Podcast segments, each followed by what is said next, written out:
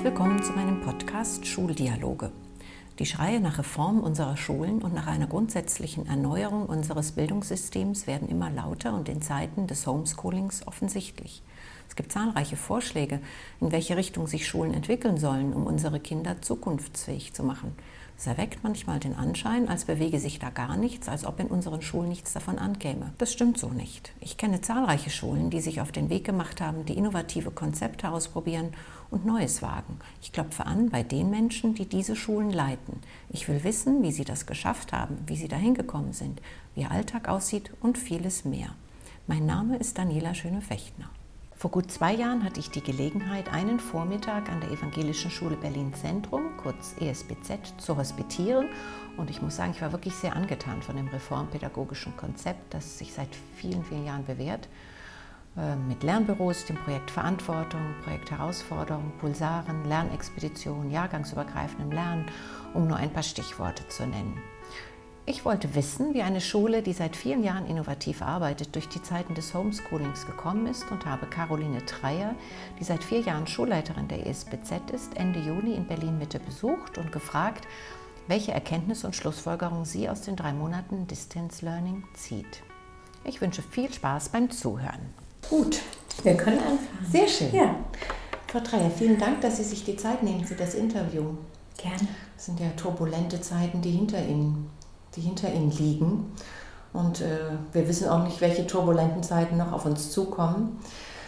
Ähm, ich dachte, wir fokussieren uns bei dem Gespräch auf die Zeit Lernen in Zeiten der Schulschließung. Mhm. Weil wenn ich auf Ihre Homepage schaue, sehe ich ähm, sehr viel strukturierte Ideen, sehr viel strukturiertes Material, sehr viel strukturierte äh, Schritte, wie Sie vorgegangen sind, um mit den Schülern und Schülerinnen zu arbeiten in Zeit der Schulschließung. Wollen Sie das mal ein bisschen umreißen? Wie sind Sie da vorgegangen? Also wir haben, ich glaube, unsere Stärke waren drei Punkte. Der erste Punkt ist, wir haben vor der Schulschließung schon uns auf die Schließzeit auch vorbereitet.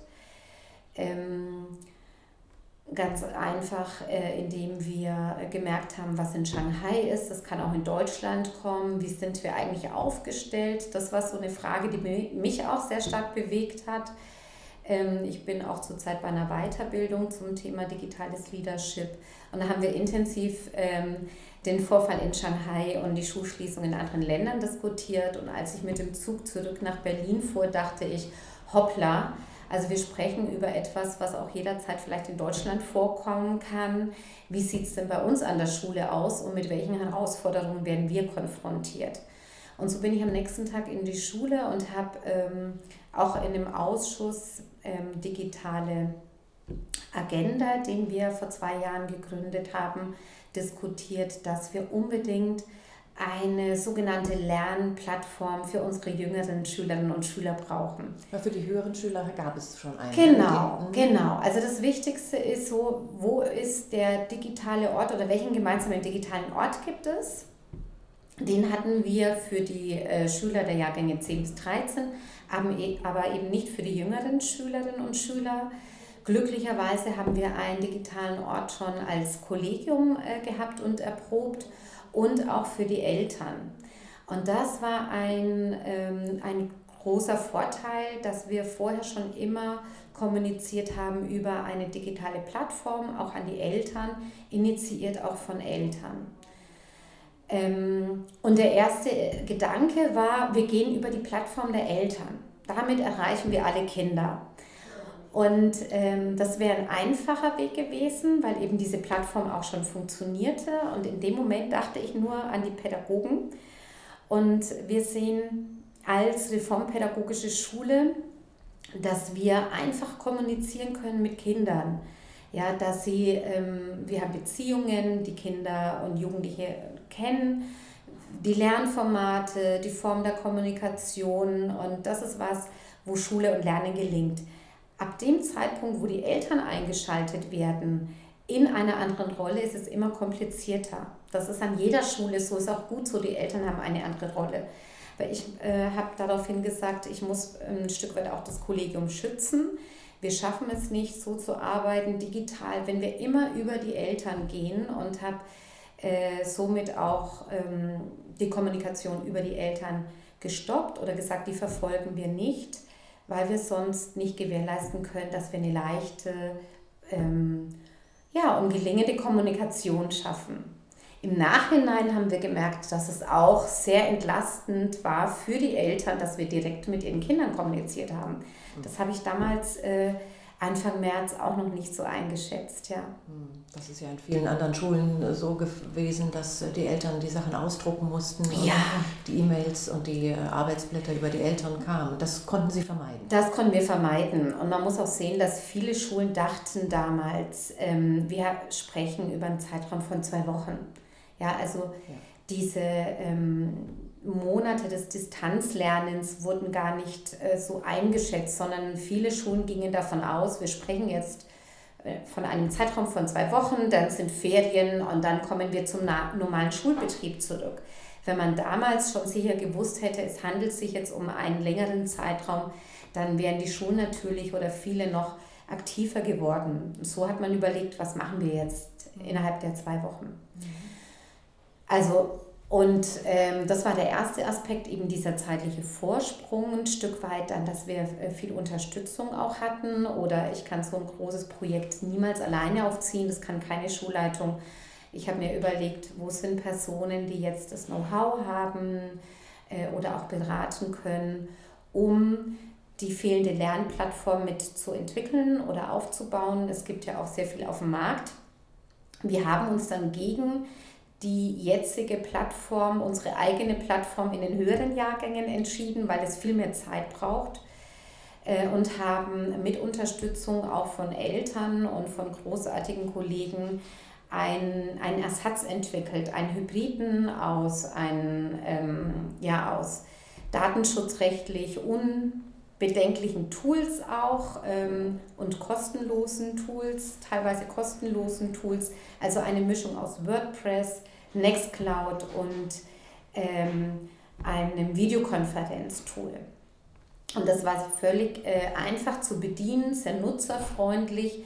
Und wir konnten dann diese Plattform innerhalb von wenigen da Tagen entwickeln und die Kolleginnen und Kollegen auch schon einführen. Sodass wir ab dem Tag, wo klar ist, so die Schulschließung kommt jetzt in zwei Arbeitstagen, waren alle eingeführt. Und das war natürlich ähm, unglaublich wertvoll, weil wir uns dann darauf konzentrieren konnten, welche Kinder und Jugendliche haben keine Geräte, mhm. wer hat kein WLAN, wie gehen wir damit um. Und gleichzeitig haben wir dann zwei Tage vorher nochmal geschaut, wie sieht denn jetzt das Konzept aus. Ähm, lassen wir den Kolleginnen und Kollegen völlig freigestellt, wie jetzt gelernt wird, oder gibt es ein klares Konzept? Für was haben Sie sich entschieden? Für das Letztere? Das ja, also mir war es wichtig für ein klares Konzept. Wir haben das im Leitungsteam auch äh, diskutiert, auch sehr kontrovers diskutiert, ähm, weil natürlich auch die Chancen, man sagt, des asynchronen Lernens ähm, wurden ausgelotet. Das heißt, gibt es eine verbindliche Zeit, ähm, Tageszeit, an dem die Schülerin oder der Schüler online lernen muss. Ja? Gibt es eine verbindliche Sprechzeit oder gibt es verbindliche äh, digitalen Unterricht mit den Lehrern vor Ort, also einem gemeinsamen digitalen Ort? Oder gibt es ähm, andere Formen? Es gibt ja vielfältige Möglichkeiten, auch digital zu lernen. Und ähm, das ist, war natürlich ein spannender Prozess, zu dem es ja auch wenig Beispiele gab jetzt. Ne? Wie machen das andere Schulen? Also sonst schauen wir ja auch gerne ab mhm. oder gehen in Austausch mit anderen Schulen. Das war jetzt nicht möglich. Was ich gemacht habe, ist, ich habe mich mit Schülerinnen und Schülern unterhalten.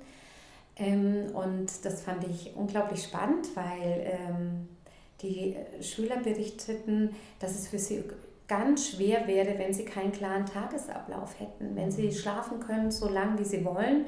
Also sie befürworten auch, dass sie dann später aufstehen können, aber äh, ein Arbeitspaket zu haben, was sie selbstständig äh, erarbeiten, das äh, empfinden sie als schwierig. Und es waren Schülerinnen zum Beispiel, die jetzt sehr gut auch eigenständig und individuell lernen können. Mhm. Noch dazu sind ja unsere Schüler geprobt im eigenständigen Lernen oder das festes Unterrichtsprinzip. Also, es war ein spannender Austausch. Ähm, die Jugendlichen haben sich auch, ich glaube, mindestens zwei Zeitstunden Zeit genommen. Und ich habe daraufhin, ähm, auch es war Wochenende, war schwierig, ähm, einfach mal Punkte aufgeschrieben für das Konzept, noch versucht, Kolleginnen und Kollegen zu erreichen. Wir waren Freitagabend auch noch an einem Ort außerhalb von Berlin mit 15 äh, oder 20 Schülern und Kolleginnen und Kollegen. Wir hätten uns sowieso getroffen zu einem Entwicklungstreffen. Dann gab es Feedback und dann war Samstagabend klar, das ist das Konzept. Und Samstagabend haben wir dann äh, an alle Eltern und an die Schülerinnen und Schüler geschickt, wie geht es ab Mittwoch, ab dem Tag 1 der Schulschließung weiter? Wie sieht Ihr Stundenplan aus? Welche Richtlinien gibt es? Was passiert bis Mittwoch noch? Und ähm, im Nachhinein ähm, war es gut, dass wir mehr Struktur gegeben haben, als wir sonst den Schülerinnen und Schülern geben. Und auch für die Kolleginnen und Kollegen war es entlastend zu sagen, hier, warum sprechen wir nicht von Homeschooling? Äh, warum ist das Konzept so, wie es ist? Wir haben sie noch am Montag auch geschult und am Dienstag einen verbindlichen Studientag eingeführt. Und ähm, dann wusste jeder ab Mittwoch, wie gearbeitet wird. Und auch für mich als Leitung, um zu schauen, wie sind denn die Kollegen belastet oder entlastet? Wer hat welche Arbeitspakete? Ähm, ein spannender Prozess mhm. war das auf jeden Fall. Mhm. Und Sie haben sich auch entschieden für ein Check-out und äh, Check-in und Check-out der Schüler, so ja. dass man ein bisschen einen Überblick darüber hat, äh, welche Kinder haben sich verabschiedet ja, und welche genau. muss man dann doch nochmal persönlich anrufen, ja. Um sie zu wecken und daran zu erinnern. Unbedingt. Zu motivieren. Genau, also wir haben gemerkt, in ähm, 7 bis 9 haben wir es verbindlich eingeführt, in Jahrgang 12 und 13 viel später erst, äh, auch Präsenzverpflichtung ja, im Distanzlernen. Wir haben gemerkt, dass es unglaublich wichtig ist, dass wir als Schule den Schülern einen Rahmen geben und eine Struktur und Verbindlichkeiten, weil ähm, ja, weil vielleicht die Schülerinnen und Schüler noch nicht in der Lage sind oder auch um zu merken, wo hängen wir denn Jugendliche ab oder wen erreichen wir nicht, um schnell agieren zu können.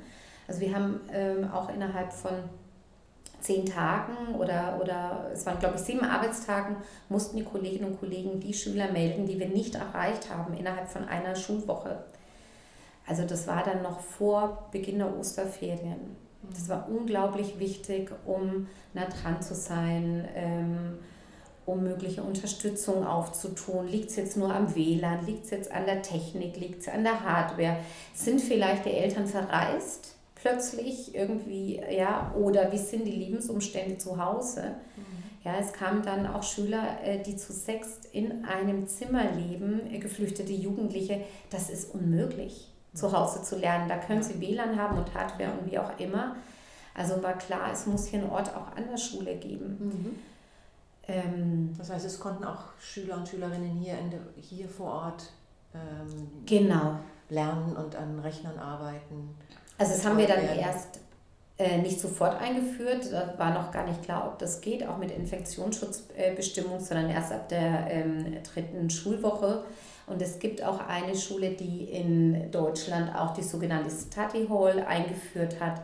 Das fand ich ganz spannend, das Konzept. Dachte mir, das brauchen wir auch. Ein Lernort hier vor Ort für die Schülerinnen und Schüler, die einfach unter prekären Wohnsituationen äh, oder mit prekären Wohnsituationen konfrontiert sind. Mhm.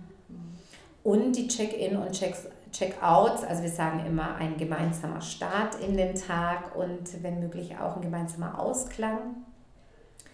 Es waren ähm, also mindestens ein gemeinsamer Treffen mit den Klassenlehrerinnen oder Klassenlehrern pro Tag ähm, war Pflicht.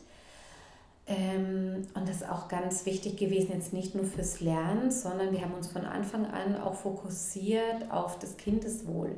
So wie geht es den jungen Menschen, ja? Ähm, das Problem war jetzt vielleicht jetzt nicht in erster Linie nur der Lernfortschritt, sondern isoliert zu sein, keinen Kontakt zu haben. Ähm, die Jugendlichen sind in einer Situation, wo ähm, Freunde ganz zentral sind. Es war eine totale Verunsicherung auch, äh, auch von Eltern, äh, die vielleicht auf einmal auch wirtschaftliche Sorgen hatten, um zu schauen, wie geht es eigentlich unseren Kindern und Jugendlichen fühlen die sich wohl. Und ich habe es auch als Mutter erlebt. Ja, ich fand es immer schön, wenn ich als Mutter auch zu Hause erlebt habe, wie die Klassenlehrerin äh, sich mit ja, den Söhnen unterhalten haben. Also ich habe es deshalb gehört, weil dann natürlich über Videokonferenz hört man auch die Stimmen und ähm, das waren immer schöne Momente, dass klar ist, es gibt eine Verbindung. Selbst in einer äh, Pandemie gibt es eine ähm, Beziehung, eine Verbindung, eine menschliche Verbindung zwischen den Lehrern und den Schülern, die über das eigentliche Lernen hinausgeht. Die gab es aber vorher auch schon. Genau, schon, oder? Ja. ja. Und ich glaube, das hat die Pandemie jetzt auch gezeigt, dass mhm. die Stärken und Schwächen des deutschen Bildungssystems ganz offensichtlich werden, aber auch der jeweiligen Schule. Ja. ja.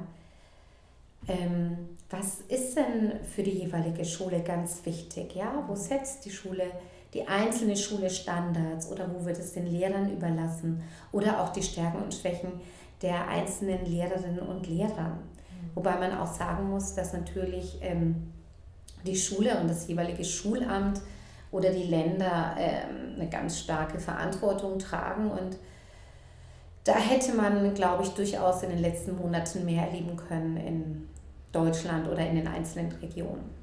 Da hätten sich auch die Schulleitungen ganz klar mehr Unterstützung gewünscht. Mhm. Wo genau hätten Sie sich mehr Unterstützung gewünscht von Seiten des, des Senats oder der Schulämter? Also ich muss sagen, wir äh, sind ja eine Schule, ähm, eine freie Schule mhm. und haben auch ähm, eine Trägerin, die Evangelische Schulstiftung Berlin in Brandenburg. Ähm, da haben wir auf jeden Fall sehr viel Unterstützung auch erfahren. Ich bin da selbst auch aktiv im Kreis der Schulleitungen. Ich habe beispielsweise auch Gelder beantragt noch für zusätzliche Fortbildungen oder für Ausstattung, wo ich immer ganz viel äh, sehr schnell auch Rückmeldung bekommen habe.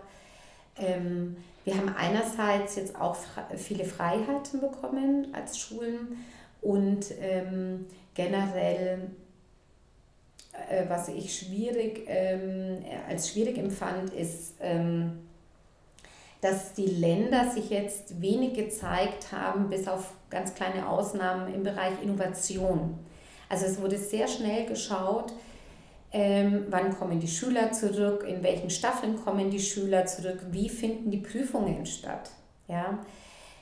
Gut, das muss man natürlich auch diskutieren, aber es wurde viel zu wenig oder viel zu spät auch gesehen und das haben erfahrene Schulleitungen sehr schnell gesehen, ab der zweiten, dritten Woche man hat viel zu spät gemerkt oder viel zu spät auch Feedback sich eingeholt. Worauf kommt es denn jetzt an, liebe Schulleitungen oder ähm, ja, also erst so ab Woche 5, 6, 7, 8, wenn überhaupt, wurde das Thema Bildungsungerechtigkeit, Ausstattung, WLAN ganz stark thematisiert. Das hat man in der ersten Woche sehen können, dass es ein Thema wird. Mhm. Also und genauso Ausstattung von Schulen. Wir stellen überall fest, es gibt eine mangelhafte Ausstattung. Es ist Sanitärbereich, Bau, es gibt fehlende ähm, Techniker oder Technikassistenten. Also die Schulen haben, wenn sie Hardware haben, dann haben sie aber keine Menschen oder keine Stunden und Ressourcen, die die Hardware ähm, hosten oder begleiten oder unterstützen. Und da hätte es viel schneller Signalwirkungen geben müssen, liebe Schulen, ihr braucht Experten ähm, und ins Gespräch gehen äh, müssen. Was braucht ihr sofort auch und was braucht ihr langfristig? Auch der Digitalpakt. Ja, also bis in manchen Bundesländern sind ja gerade mal, äh, werden jetzt Gelder ausgeschüttet. Die freien Schulen in Berlin haben immer noch keine Richtlinien und können gar nicht auf den Digitalpakt zugreifen. Das muss man sich mal überlegen. Ähm, und es helfen auch keine, neben der ganzen Hardware braucht es wirklich Ressourcen, um äh, die Kolleginnen und Kollegen fortzubilden und insbesondere wer, wer ähm, kümmert sich um die ganze Hardware. Mhm. Oder auch, liebe Schulen, hier habt ihr einfach mal ein Budget von so und so viel tausend Euro, ihr könnt es jetzt ausgeben, um, ja, um vielleicht die Geräte anzuschaffen, um Honorarkräfte, um, also überall werden Gelder ähm, weggegeben ist auch gut so. Ähm, also da ist man sehr in diesem Behördendenken, Verwaltung, es, ähm, sehr, es sind sehr lange Prozesse. Schulen mussten jetzt unglaublich schnell sein. Äh, innovieren auch, das ist die große Chance. Wir konnten sehr viel ausprobieren, wir mussten experimentieren, wir mussten innovieren. Das ist eine große Chance und das haben sehr viele Schulen auch genutzt. Und wie gesagt, es wäre toll gewesen, auch generell, glaube ich, für die Schulen zu wissen, hier gibt es einen Topf, ihr könnt darauf zugreifen oder hier sind Experten, lasst euch beraten. Ja. ja, ihr könnt, hier ist die Honorarsätze oder hier ist eine Liste an Experten, ähm, hier sind Vernetzungsstrukturen, aber eigentlich mussten viele Schulen immer wieder selbst aktiv werden. Und das hat viele Schulen auch überfordert. Oder auch ähm, Experten von außen, ja, wo man sagt, okay, jetzt schaut sich die Schule, kann sich jetzt ein Expertenteam reinholen und kann mal äh, sich von außen Feedback holen. Also ich glaube, da wären viele Ideen möglich gewesen. Ähm, es hat sich gezeigt, dass Bildung ähm, sehr im Bereich Verwaltung, Behörde tickt und wenig Innovation und wofür stehen Schulen ein? Das sind ja jetzt Diskussionen, ja, sind sie Betreuung? Ähm, Worauf kommt es an? Welche Lerninhalte sind wichtig? Ja, wie schaffen wir es, dass ähm, wir äh, uns um das psychische Wohlergehen der, der Kinder und Jugendlichen kümmern? Mhm. Die Schulen oder die meisten Schulen wünschen sich generell mehr Autonomie also, ähm, und auch ein Stück mehr Entlastung und mehr Ressourcen. Also wir sehen das jetzt einfach an der pa äh, auch aufgrund der Pandemie, dass es eben nicht ausreicht, wenn eine Schule, sage ich jetzt mal, ähm, eine Erzieherin und einen Schulsozialarbeiter hat, eine weiterführende Schule, und die Lehrer wirklich sehr stark eingebunden sind und eine hohe Unterrichtsverpflichtung haben.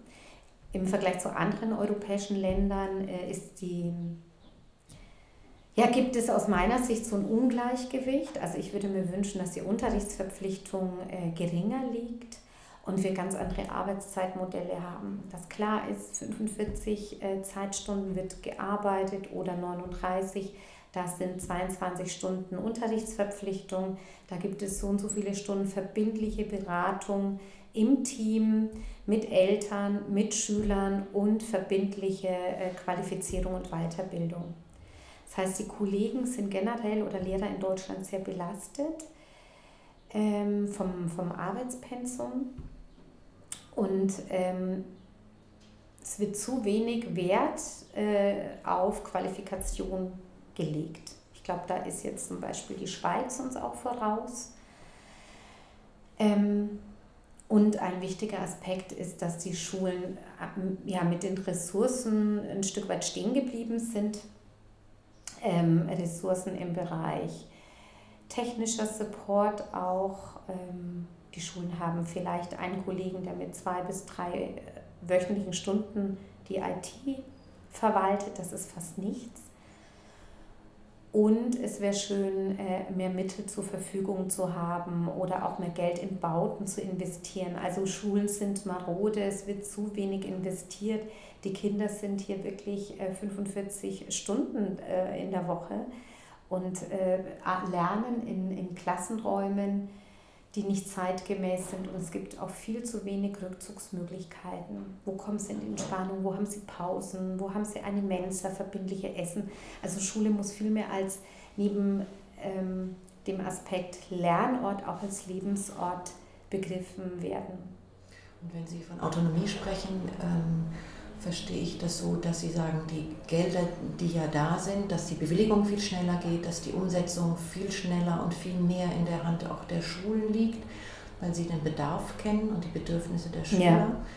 Und dass da der, dass sozusagen die Bewilligungsapparat und die Zeitspannen zwischen Antragstellung und tatsächlicher Umsetzung viel stärker, viel, viel eher verkürzt werden, sodass man schneller in neuen Gebäuden sitzt, schneller einen ja. IT-Support bekommt, schneller eine anregende Lernumgebung schaffen kann. Also ich glaube, es kann sich die Prozesse in Schulen kaum jemand vorstellen, wie träge die sein können. Ich kenne das. Ja. Und ein Punkt ist natürlich auch ganz wichtig, die äh, Qualifizierung von Lehrern oder auch die Lehrerausbildung, die muss dringend angepasst werden. Ja, ja das höre ich auch sehr oft. Also das ist wirklich, ähm, glaube ich, ein riesen... Ähm, äh, ja, ein Riesenthema, wie wir eine zeitgemäße Lehrerausbildung schaffen. Und ähm, das sind wir auch Jahrzehnte zurück. Also wir müssen eigentlich Kollegen, die kommen, nochmal überlegen, wie wir sie hier vor Ort qualifizieren, damit sie in der Lage sind, wissen, wie gehe ich mit Kindern um vom Bereich Inklusion, äh, besondere Schwierigkeiten im Elternhaus, Beziehungskultur, ähm, Lernen, äh, ja, es wird Lernen in Taktung, in 45 Minuten Taktung vermittelt. Das ist auch ein wichtiger Punkt, aber es ist nur ein Aspekt, wie Lernen auch stattfinden kann, einer von ganz vielen. Was heißt denn förderliche Rückmeldung zu einer Leistung? Also es ist so vielschichtig und da sind wir wirklich, ach, fühlt sich sehr schwer an. Und es dürfen nur die Besten und geeignet, es muss auch Eignungstests geben, ja. Nicht ja. jeder ist geeignet, als ja. Pädagogen, Pädagogin wirksam zu sein. Und es können auch nur 2% an Schulen viel kaputt machen. Das ist wohl wahr, ja.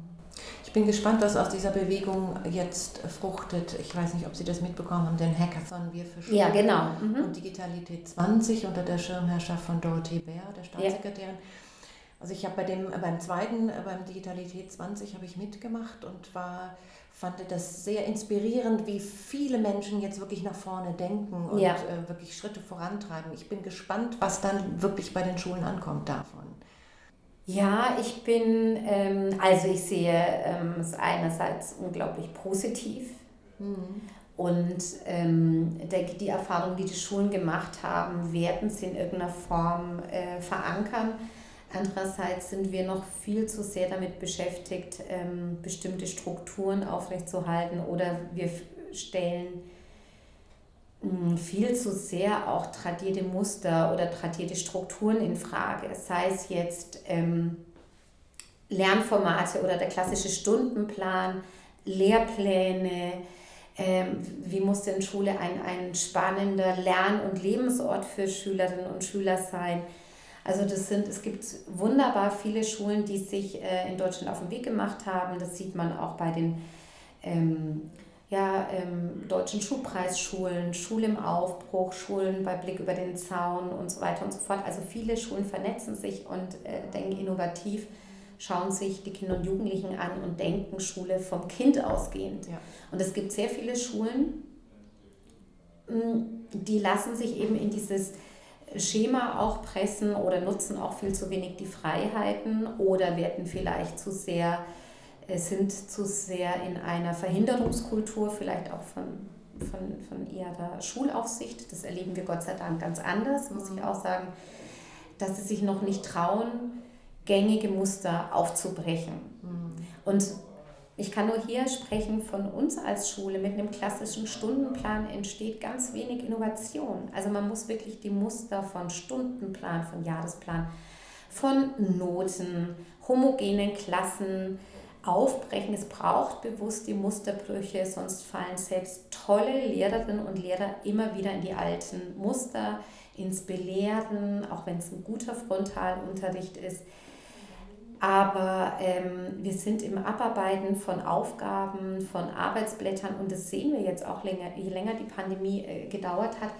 dass wir damit die Schülerinnen und Schüler wirklich verlieren. Mhm. Dort, wo Arbeitsblätter versendet wurden. Ich habe es auch an einem meiner Söhne äh, entdeckt. Ich glaube, wir haben von den 100% Arbeitsblättern, die er gemacht hat, und wie gesagt, er hat. Ähm, so, Ihre Söhne gehen auch an diese Schule? Ein Sohn äh, ist hier in der Schule, mhm. ein anderer Sohn ist an der ähm, lernt an einer anderen Gemeinschaftsschule, auch an einer sehr guten Schule. Da gab es keine Plattform und die Lehrer mussten sich selbst irgendwie erstmal helfen. Ja? Das ist jetzt kein Vorwurf, sondern äh, die müssen ja auch mit den Rahmenbedingungen zurechtkommen. Aber da wurden eben sehr viele Arbeitsblätter verschickt.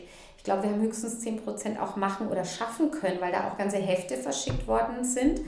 Und ich habe äh, gemerkt, ich bin in der Lehrerrolle und das tut nicht gut. Ja.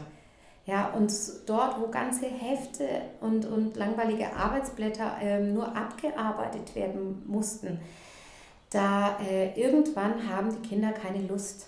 Ja, in der Schule machen sie noch mit, weil da haben sie vielleicht den Druck der Noten, der Tests. Im Idealfall haben sie tolle, begeisternde Lehrerinnen und Lehrer, da haben wir ganz viele auch.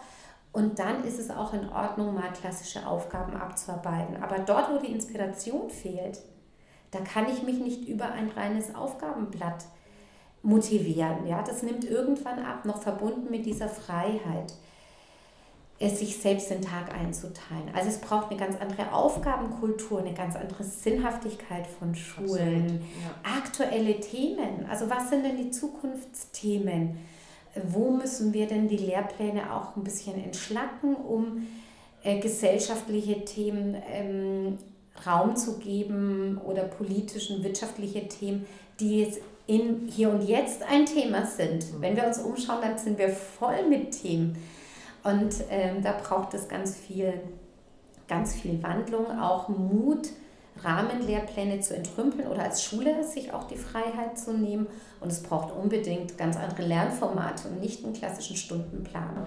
Wie weit sind Sie als ESBZ in dieser Hinsicht? Was meinen Sie bezüglich Aufgabenkultur und Entrümpelung der Lehrpläne, andere Unterrichtsstrukturen? Da sind Sie ja eigentlich schon vor Corona ja, sehr aufgestellt ja. gewesen. Also da, das waren wir sehr weit aufgestellt. Ja. Ähm, das schaffen wir, indem wir sagen, uns auch orientieren, also sagen, klar, gewisse Kompetenzen müssen alle Schülerinnen und Schüler haben. Äh, wir haben Lernformate auch abgeschaut von anderen Schulen. Ähm, ja, zum Beispiel das Lernbüro kommt aus Hamburg, ähm, haben wir uns abgeschaut. Wir haben Herausforderungen, ähm, hat die Max-Brauer-Schule in Winterhude, Reformschule vor uns gemacht, abgeschaut, angepasst, bei uns noch ein bisschen freier gestaltet. Äh, wir haben das Projekt Verantwortung ähm, selbst mitentwickelt. Projektunterricht gibt es an vielen deutschen Schulen. Die Pulsar in der Oberstufe haben wir selbst entwickelt. Das ist ähm, ein Lernformat, was sich aus dem Projektunterricht äh, weiterentwickelt hat. Die Lernexpedition haben wir selbst entwickelt. Ein großartiges Format. Ähm, das heißt, Schülerinnen und Schüler ähm, gehen eine Woche, verlassen sie die Schule und widmen sich einem Thema äh, oder einer individuellen Fragestellung, wo sie sonst im klassischen Schulalltag wenig Raum haben. Das kann sein, was ist Gerecht und Rechtsprechung? Mhm. Ähm, es kann aber auch sein, ich möchte in der Lage sein, meine eigenen Klamotten zu nähen, ja? Also welche, wie, wie entwickelt wie komme ich denn dazu, einen Anzug zu nähen? Das hat einer meiner Schüler gemacht. Ja. Mhm. Also das sind ganz spannende Lernformate und jetzt in der Pandemie habe ich äh, auch gesagt, jetzt können wir die Pandemie nutzen, um alles, was wir schon mal ausprobieren wollten, auch auszuprobieren. Mhm. Also was sind die wichtigsten Lernformate, die müssen wir auf jeden Fall stärken und welche Lernformate wollten wir auch mal ausprobieren und äh, wir probieren das mal aus.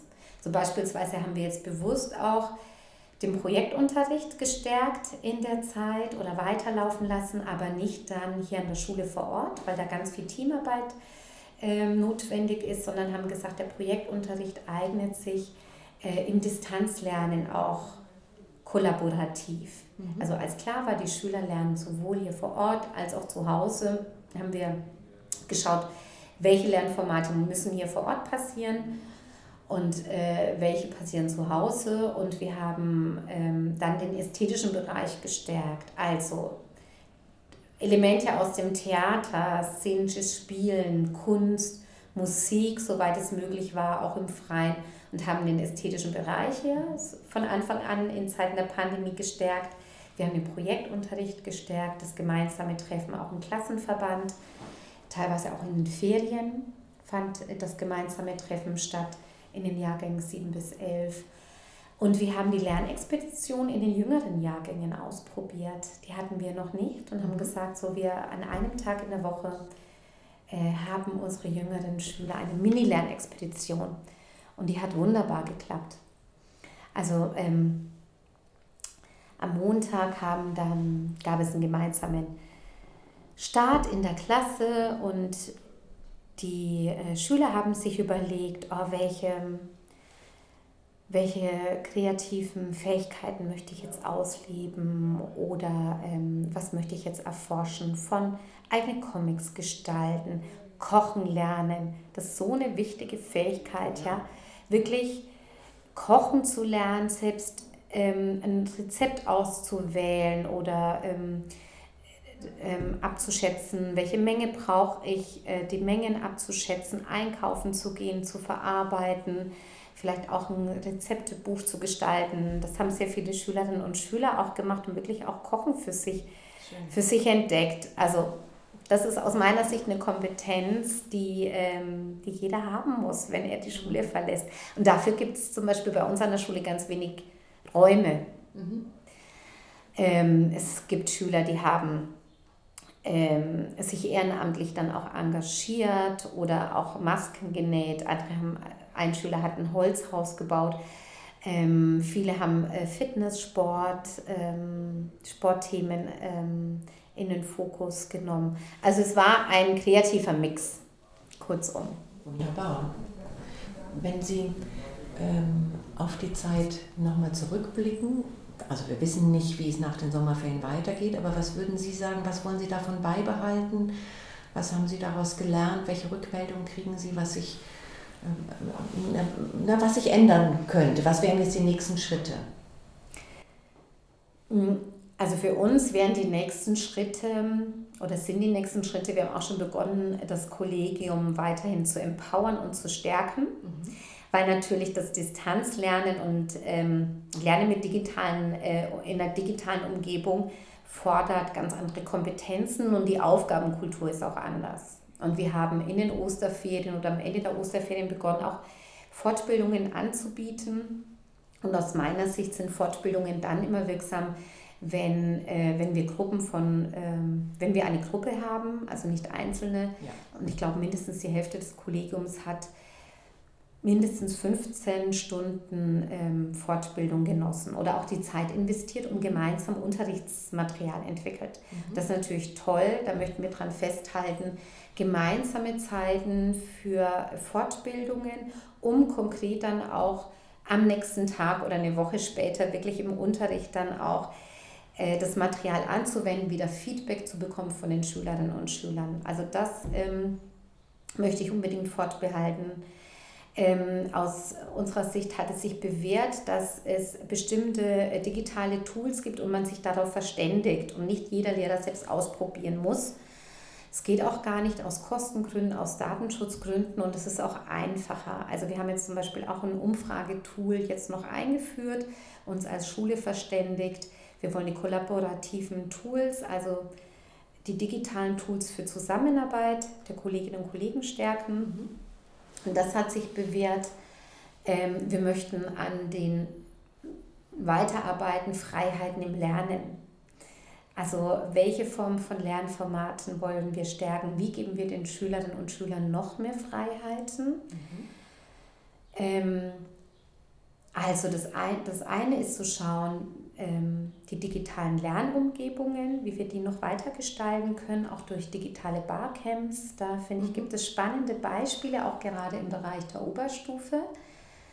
Also von digitalen Barcamps hin zu, ähm,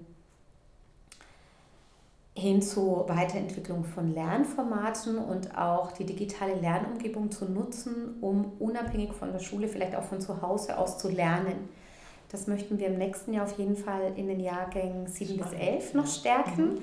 Nur die Elternvertretung meinte, ich sollte jetzt noch keinen Antrag stellen, sondern den erst zu Beginn des neuen Schuljahres. Deshalb bauen wir gerade den Stundenplan so, dass es in allen Klassen möglich ist, in mindestens zwei Stunden, wenn nicht bis zu sechs Stunden, auch von zu Hause aus zu lernen. Äh, die Beschlüsse kommen noch, aber den Stundenplan gestalten wir so. Ja, und ähm, was natürlich ein Thema auch ist, ähm, ist für uns die Weiterentwicklung der Lernplattform in den unteren Jahrgängen. Und da haben wir jetzt verständigt, welche Lernplattform wird es sein. Das begleiten wir jetzt gerade. Und darüber hinaus auch Organisation erleichtern durch ein digitales Klassenbuch. Da haben wir jetzt am Freitagabend die Entscheidung gefällt. Mhm das heißt, wir wollen jetzt, ähm, also ich finde im Bereich, in diesem Bereich, man muss den Kolleginnen und Kollegen immer Lust machen auch. Ja. Das darf nicht schwer sein. Sobald es schwer wird, ja, äh, da kommt so eine Ermüdungserscheinigung, sondern mir ist es wichtig, dass wir Freude vermitteln, dass wir merken, es ist ein Benefit für Kolleginnen, für die Lernprozesse der Schüler, dass wir mehr Flexibilität äh, ermöglichen und auch die Organisation erleichtern. Das hoffen wir jetzt mit dem digitalen Klassenbuch. Und gleichzeitig sind wir noch nicht stark im Bereich Exzellenz in Technik. Also wie lernen unsere Schülerinnen und Schüler auch selbst programmieren, mit Technik umzugehen. Ähm, wie können sie selbst noch mehr gestaltend sein?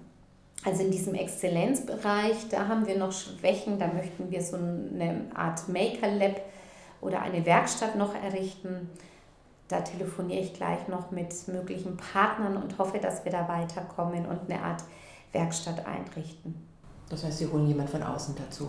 Da holen wir noch jemand von außen und es gibt ja auch wunderbar, das habe ich jetzt gemacht, als, ähm, als für mich klar war, die Schulschließung kommt. Ich habe mich im Netz auch vernetzt und finde es großartig hier, ähm, also einfach eine Frage in bestimmten sozialen Netzwerken zu stellen. Da kommt ganz viel Beratung von Schulleitung, von, äh, von Kolleginnen und Kollegen und das ist mir ganz wichtig, dass ich einerseits sehe, okay, wir haben hier einen besonderen Kosmos unserer Schule, der ist BZ, aber ich muss auch immer wissen als Schulleitung, wie läuft es denn in anderen Schulen auch ab. Also ich brauche einen Querschnitt oder ein Empfinden auch, finde ich generell für die Bildung.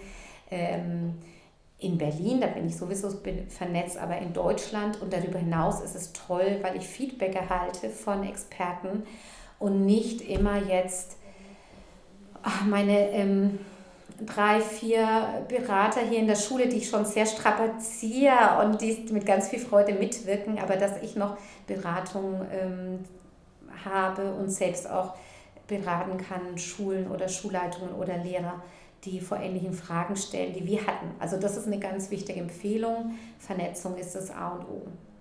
Ich fand auch sehr bemerkenswert, dass auf Ihrer Homepage sehr viel zu lesen war über genau das, was Sie eben sagten, wie Sie vorgegangen sind, mit welchen Plattformen Sie arbeiten, wie die Zeitstruktur aussieht. Und es gibt auch einen Beitrag auf der Seite Digitales Lernen Berlin. Da stellen zwei Kolleginnen von mhm. ihrer Schule vor, wie die Plattformen äh, sich gestalten. Ähm, was hat Sie dazu motiviert, das so öffentlich zu machen? Ist das der Anspruch, ich lerne von den anderen, dann dürfen auch welche von mir lernen oder was steckt dahinter? Ähm, auf jeden Fall. Also wir machen das jetzt nicht für unsere Schulgemeinschaft, weil da haben wir die anderen Plattformen, wo wir nur die Eltern erreichen. Ähm, wir sind so gegründet worden, immer auch zu teilen oder diese Kultur des Teilens, das fand ich hier ähm, von Anfang an sehr bemerkenswert dass wir sagen, wir haben tolle Dinge entwickelt, warum sollen die nur in der Schule bleiben? Also ich kenne das so, dass diese Teilkultur kenne ich, ähm, kenn ich, habe ich ähm, vor 15 oder vor 20 Jahren nicht so erfahren in dem Bildungsbereich. Und das ist äh, eine Kultur, die wir unbedingt forcieren müssen. Also Einerseits haben wir auch abgeschaut und das ist, finde ich, auch wichtig, wenn man selbst inspiriert wird, dass man immer wieder sagt, so wir mauern uns nicht ein, wir sind hier ähm, lebendige Lebens- und Lernorte und müssen wirklich immer rausgeben. Warum müssen andere Schulen eins zu eins die gleiche Erfahrung machen? Die müssen sowieso die Konzepte anpassen, gucken, was passt ihre eigenen Erfahrungen machen und gleichzeitig können wir sagen, schaut, so haben wir das gemacht, das ist unser Weg. Ähm, und genauso frage ich auch wie heute Morgen oder gestern an, bei anderen Schulen, wie habt ihr das eigentlich gemacht? Wie waren eure Erfahrungen? Also, und das ist jetzt auch nicht mit äh, Bezahlung oder ich teile nur dann, wenn ich auch etwas bekomme, sondern ähm, das ist eine wunderbare Kultur und die müssen wir im, im Bildungsbereich noch sehr viel äh, oder sehr, sehr stark forcieren. Und das ist, das ist der Grund, also einmal bekannt zu machen, was machen wir. Ich glaube, die Homepage müssten wir jetzt auch wieder ein bisschen aktualisieren. Auch das haben wir jetzt gerade nicht geschafft. Äh, aber anzustecken, Mut zu machen und ich glaube, für alle Schulen ist es auch immer wichtig zu schauen, bei sich zu schauen. So haben wir das gemacht, auch geschaut, was sind denn eigentlich unsere Stärken? Also das ist auch meine Botschaft. Nicht immer erst im Außen zu schauen, sondern der erste Punkt ist, was ist uns wichtig, was sind unsere Stärken, wo knüpfen wir schon an, was haben wir schon für gelingende Kommunikation, gelingende Plattformen, analog wie digital und was ist so der nächste Schritt. Was auch eine schöne Kommunikationsform bei Ihnen ist, ist der Podcast, den Sie ins Leben ja, haben nach ja. Schulschließungszeiten. Ja.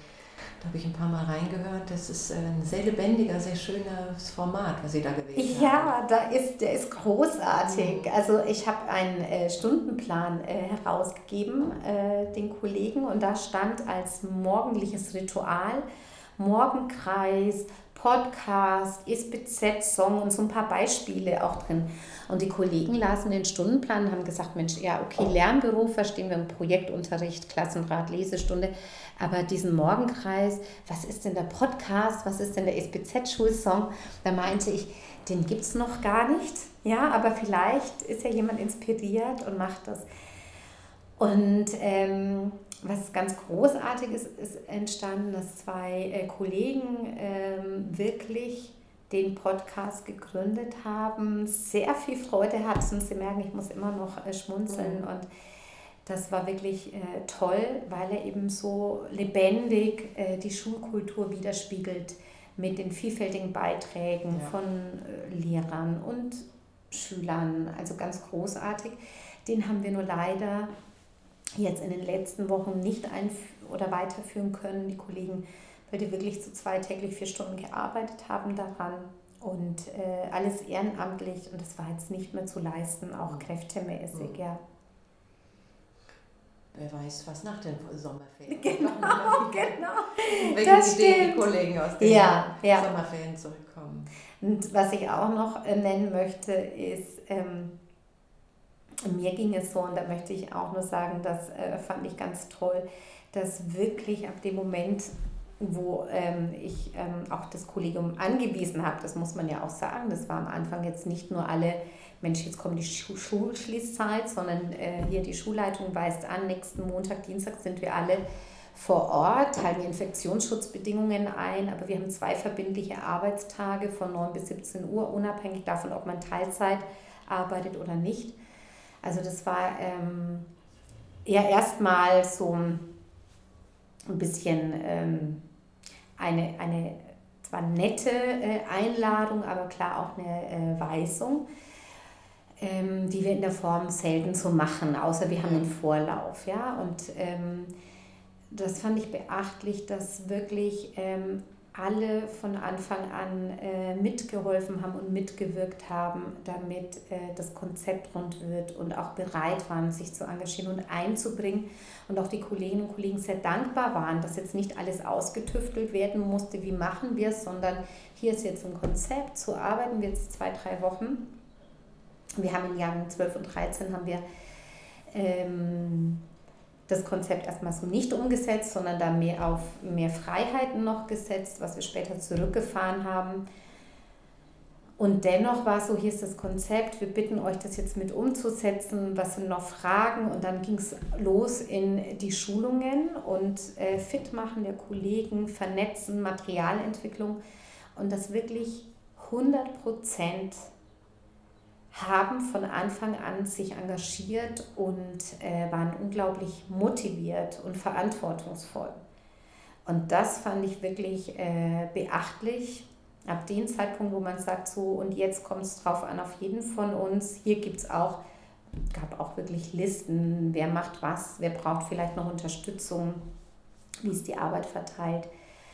Aber ähm, das war eine tolle Erfahrung, wie stark der Zusammenhalt war. Ne? Und ich glaube, dass, ähm, also ich habe es auch mitbekommen, es gab es auch an anderen Schulen äh, in der Form, dass äh, wirklich Kollegium auch dankbar war, dass jetzt eben nicht alles selbst äh, erfunden werden mussten und ähm, alle waren bereit, egal wie die Kenntnisse waren, da auch zu lernen. Also ab dem Moment war in der Schule klar, wir sind jetzt alle Lernende.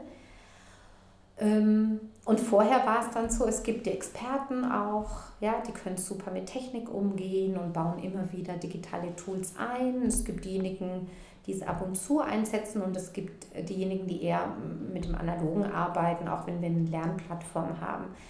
Und da war wirklich alles auf Null und wir waren alle im gleichen Boot und wir hatten nicht mehr, da gibt es die Nerds und da gibt es die Anfänger, sondern wir sind alle am Entwickeln. Und das war wirklich auch in diesem Bereich äh, Schule in der digitalen Welt, sage ich mal, eine Riesenchance, dass wir jetzt nicht mehr diskutiert haben Vor- Nachteile, sondern wie können wir jetzt alle Lernende sein und wie gelingt jetzt wirklich äh, Schule als Lernort. Also eine super Erfahrung.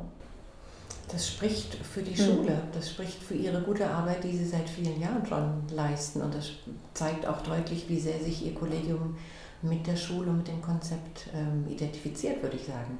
Ja, das Oder? kann sein. Aber ich, ich glaube auch, dass es, ähm, dass es eine Frage ist, was fordert man ein Stück weit ein. Ne? Mhm. Weil, also das merke ich auch im Austausch mit anderen Schulen, das sind dann auch Kollegen frustriert, die das Gefühl haben, man kann sich vielleicht auch aus der Verantwortung ziehen.